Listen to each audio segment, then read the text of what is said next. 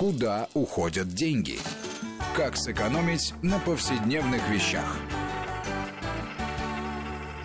Знала я одного человека, который регулярно проверял свои штрафы на сайте ГИБДД и бурно радовался, обновляя рекорд по общей сумме. В последний раз высветилось больше 50 тысяч. Приставов он почему-то не боялся нарушать, не переставал. Что же делать тем, кому совесть так себя вести не позволяет? За нарушениями ПДД в городах наблюдают сотни, а то и тысячи беспристрастных камер.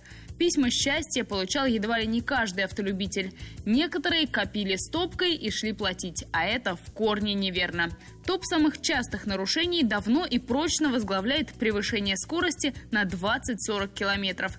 Немного поспешить стоит 500 рублей. Вот так. Если попадаться раз в месяц или иногда забывать пристегиваться, за год может набежать 6 тысяч. Это же два бака бензина. Но можно оставить себе хотя бы один. Для этого надо заплатить в течение 20 дней за такое превышение, как и за некоторые другие нарушения, кроме выезда на забитый перекресток, проезда на красный или не включенного поворотника. Тогда действует скидка на штраф в 50%. Скажите, штраф иногда идет дольше дисконтного периода. Выход есть. Штрафы можно проверять сразу на нескольких сайтах, например, ГИБДД.